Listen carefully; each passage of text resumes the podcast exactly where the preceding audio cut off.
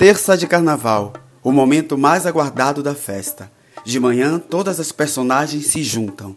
Soltem os cachorros! A caça é o momento de transformação da festa em que os personagens tomam o corpo de seus atores, dando vida a bichos de diversas naturezas. O ato inicia com a corrida dos cachorros, quando de manhã cedo o dono da festa faz a chamada de cada um deles. Os cachorros são os bichos mais numerosos, sendo os principais o mestre e o contramestre. Graças à caçada, um banquete é oferecido no fim do dia. Neste rito, os participantes, além de cachorros, também transformam-se em onça, gato maracajá e raposa. Por Bilibeu, as personagens dão vida à festa. Elas espelham a relação dos agentes com o ambiente, como em toda festa popular. Há uma clara hierarquia que organiza a vida. Assumir o papel de onça determina liderança, por exemplo. O papel de cachorro-mestre representa o amadurecimento da vida. As crianças são os cachorrinhos de Bilibeu. Cada papel assumido é desenrolado com responsabilidade. Os cachorros formam um enorme bando. Se esfregam, latem, mordem, brincam e brigam entre si. À frente deles vai a onça, sempre sozinha, assim como o gato maracajá. Estes sobem nas árvores e levam consigo, na boca e no pescoço, um trufo de caça. Pode ser um colarinho de cabeça de galinha ou um pé de porco, que servem também de identificação.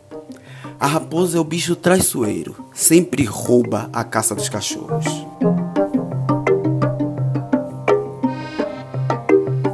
Outras personagens compõem o rito. Os caçadores, que se trajam diferente dos outros, vestindo uma roupa mais aprumada, como camisa social e calça, com a espingarda em mãos, dão um tiro para o alto, ação que marca o começo da caça naquela casa. Os bagageiros acompanham a folia de bicicleta, moto ou carro. São encarregados de transportar as caças até o barracão, onde um banquete será servido no fim do dia. As molhadeiras carregam garrafas de água e molham quem estiver no local, desde os cachorros até os espectadores, para refrescar o calor e lamear os corpos. Afinal, é carnaval. Os bichos passam em várias casas recolhendo as joias para o santo.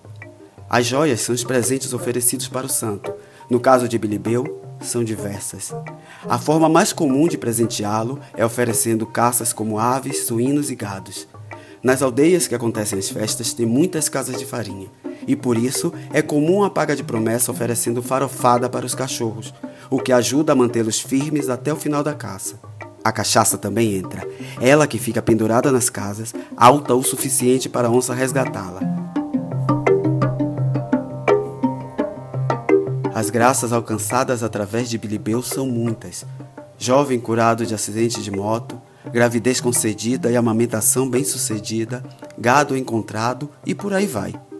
Em cada casa, o rito é ensinado, fechando o ciclo de relação entre o santo e o fiel. A caça perdura todo o dia, e ao anoitecer, com um banquete é festejada a vida e morte de Bilibeu, que aguarda no barracão em companhia de outros santos, velas, radiolas e muita gente. No próximo episódio, continuaremos a festa a partir daí, que é marcada por um momento trágico, misturando o riso com o choro. Até lá!